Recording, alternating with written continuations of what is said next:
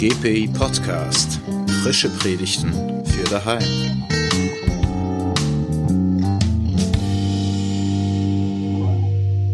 Predigt für den Sonntag Judika, den 29. März 2020 von Udo Schmidt.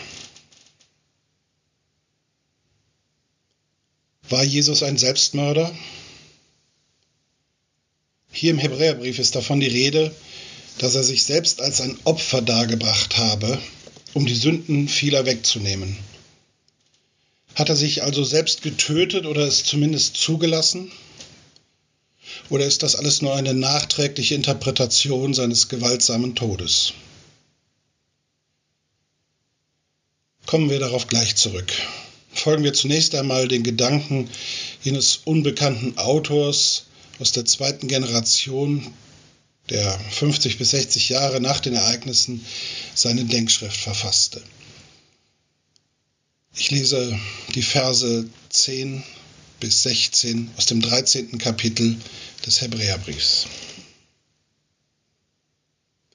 Wir haben einen Altar, von dem zu essen, denen nicht erlaubt ist, die im Zelt dienen. Denn die Leiber der Tiere, deren Blut durch den Hohepriester als Sündopfer in das Heilige getragen wird, werden außerhalb des Lagers verbrannt. Darum hat auch Jesus, damit er das Volk heilige durch sein eigenes Blut, gelitten draußen vor dem Tor. So lasst uns nun zu ihm hinausgehen vor das Lager und seine Schmach tragen. Denn wir haben hier keine bleibende Stadt, sondern die zukünftige suchen wir. So lasst uns nun durch ihn Gott alle Zeit das Lobopfer darbringen, das ist die Frucht der Lippen, die seinen Namen bekennen. Gutes zu tun und mit anderen zu teilen vergesst nicht, denn solche Opfer gefallen Gott. Soweit der Brief an die Hebräer. Wir haben ein Altar, heißt es unmittelbar vor Beginn des Predigtextes. Dieser Altar ist nicht im Tempel, steht auch nicht auf dem Tempelberg in Jerusalem. Unser Altar steht draußen vor der Stadt, bei den Aussätzigen, den Unreinen und Verstoßenen, bei den Hingerichteten. Unser Altar ist Golgatha. Der Berg außerhalb von Jerusalem, auf dem Jesus den Tod fand, gestorben ist. Zwei Berge. Der eine in Jerusalem, glanzvoll, prächtig, weithin leuchtend mit goldener Kuppel bis heute. Hier, so dachte man es sich damals, hier wird der Messias herrschen, wenn er kommt, als König, wie einst David, nur noch mächtiger, als Herrscher, wie einst Salomo, nur noch prächtiger. Doch dies war nicht der Berg. Er war dunkler, furchteinflößender, erbarmungsloser. Golgatha. Schädelstätte. Der Hebräerbrief versucht das, was da geschehen ist, zu deuten. Und er findet dafür einen ganz eigenen Vergleich. Er erinnert daran, wie der hohe Priester am Yom Kippur, dem Versöhnungstag, ein besonderes Opfer darbrachte. Über zwei Böcken wurde das losgeworfen. Der eine wurde geopfert zur Reinigung des Tempels, der andere als Sündenbock mit den Sünden des Volkes beladen in die Wüste gejagt, in die Wildnis entlassen. Der Yom Kippur war und ist der höchste Feiertag Israels. Nur an diesem Tag durfte der hohe Priester das Allerheiligste, also den innersten Raum im Tempel betreten, um ihn rituell zu reinigen mit einem Opfer. Das tut Jesus auch, sagt nun der Hebräerbrief. Er schafft Sühne, bezahlt für die Sünden.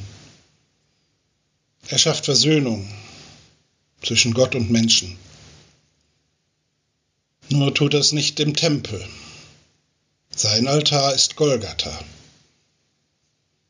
Und er tötet auch kein Tier dafür. Er bringt sich selber dar. Jesus ist Sündenbock, Opferlamm und Hohepriester in einem. Jesus wiederholt also nicht die Opfer des alten Bundes, er überbietet sie, universal, einer für alle und endgültig, ein für allemal. Es braucht keine weiteren Opfer mehr. Gott hat sich in Jesus mit uns Menschen versöhnt. Unser Verhältnis ist wieder entstört. Dies ist es, was der Hebräerbrief sagen will. Mag uns der Vergleich auch kühn erscheinen und die Bildersprache fremd. Wir tun uns schwer mit Begriffen wie Sünde, Opfer und Blut, auch als Pfarrer. Dabei kann man diesen Text, so fremd er klingt, sehr wohl auch auf unsere Zeit beziehen. Nicht drinnen, sondern draußen geschieht es. Nicht im Tempel, sondern in der Welt. Nicht im Heiligtum, sondern bei den Unreinen. Immer wieder steht die Kirche in der Gefahr, dies zu vergessen. Baut ihre Hütte auf dem Palasthügel, in der Schlossstraße, im Villenviertel und nicht bei den Favelas der Armen. Geriert sich wie ein Kirchenfürst, prangt in prachtvollen Gewändern, mit goldenem Hirtenstab ein Hochamt zelebrierend. Eine Veranstaltung anrührend altmodisch, nicht mehr ganz von dieser Welt, prunkliebend, pathetisch und peinlich weltfremd zugleich. Immer wieder braucht es den Impuls von außen, die Ermahnung, sich nicht selbst zu genügen, sondern in die Welt hinauszugehen, auch dorthin, wo es schmutzig ist und streng riecht, um eben da den Geruch der Schafe anzunehmen. Nicht Hirtenprunk, sondern Schafsgestank. Nicht drinnen, sondern draußen sein, denn dort geschieht es. Als christliche Gemeinde müssen wir uns fragen lassen, wo seid ihr draußen? Und wo bleibt ihr drinnen? Wo sind wir zu sehr mit uns selbst beschäftigt? Mit unseren eigenen Fragen, Theorien, Strukturen, Finanzen und Verwaltungsreformen? Und wo sollten wir hinausgehen zu den Menschen, die vielleicht seltsam riechen, aber für eben die ist er gestorben. Jesus Christus, unser Herr. Wir haben einen Altar, aber der steht draußen vor der Stadt bei den Armen, den Alten, den Ausländern, den Aussätzigen. Zu ihnen sollen wir gehen, nach draußen. Nach draußen. Der Aufruf der Bibel hat einen seltsamen Klang in den Zeiten der Ausgangssperren. Unser urchristlicher Impuls, der uns zum Nächsten drängt, um Gemeinschaft zu gestalten, zum Schwächsten ruft, um helfend und tröstend zu handeln, er ist verboten in diesen Zeiten der Seuche, vernünftigerweise. Sie sagen uns, Ihr helft nicht nur euch selbst, sondern auch und gerade den Schwächsten, indem ihr euch fern von ihnen haltet. Aber wie kann das gehen? Wie können wir rausgehen, den Nächsten kontaktieren und doch zugleich uns fern von ihm halten? Wie kann das gehen?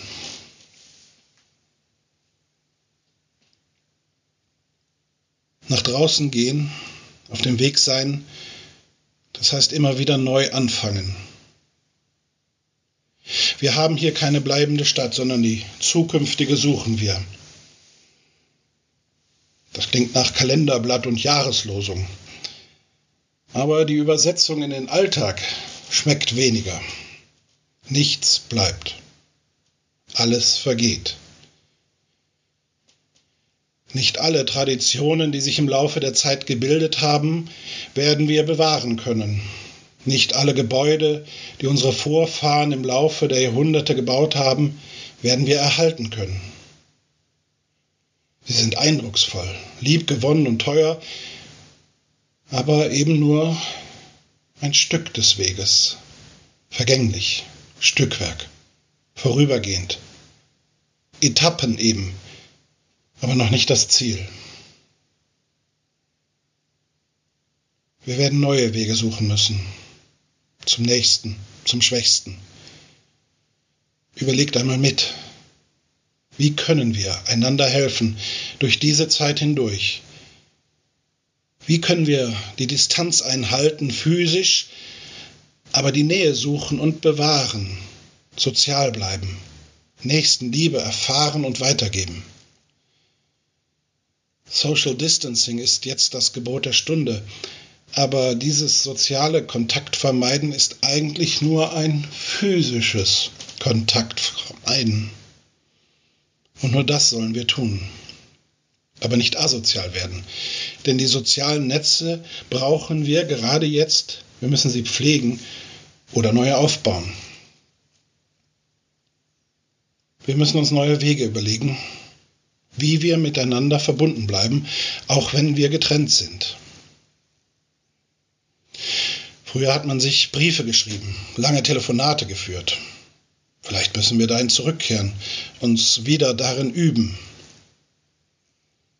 oder Neues erlernen. Videokonferenzen mit Freunden und Enkeln und uns so Aufmerksamkeit schenken, uns gegenseitig dadurch trösten. Hast du noch ein altes Notizbuch mit Telefonnummern drin? Oder eine Kontakteliste auf dem Handy, Wen könntest du anrufen? Wen möchtest du trösten? Wem Mut zu sprechen? Mit unseren Worten und mit unseren Taten sollen wir Gott loben und den Menschen nahe sein. Gutes zu tun mit anderen zu teilen vergesst nicht, denn solche Opfer gefallen Gott. Mahnt uns der Hebräerbrief.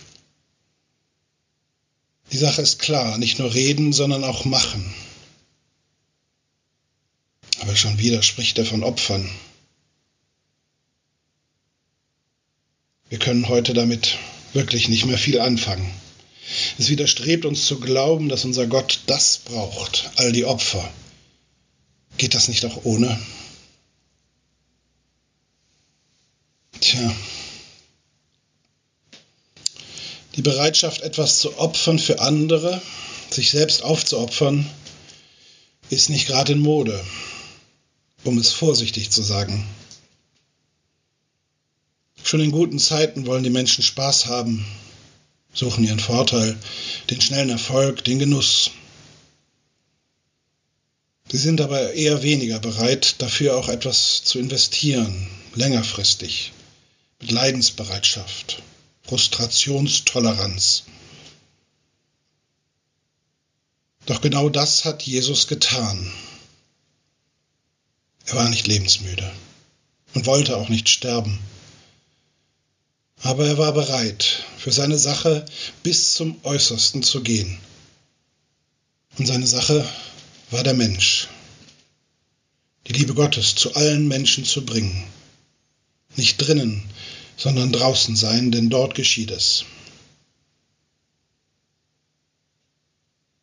Und Jesus erfuhr auch genau das, was man auch heute noch erfahren kann.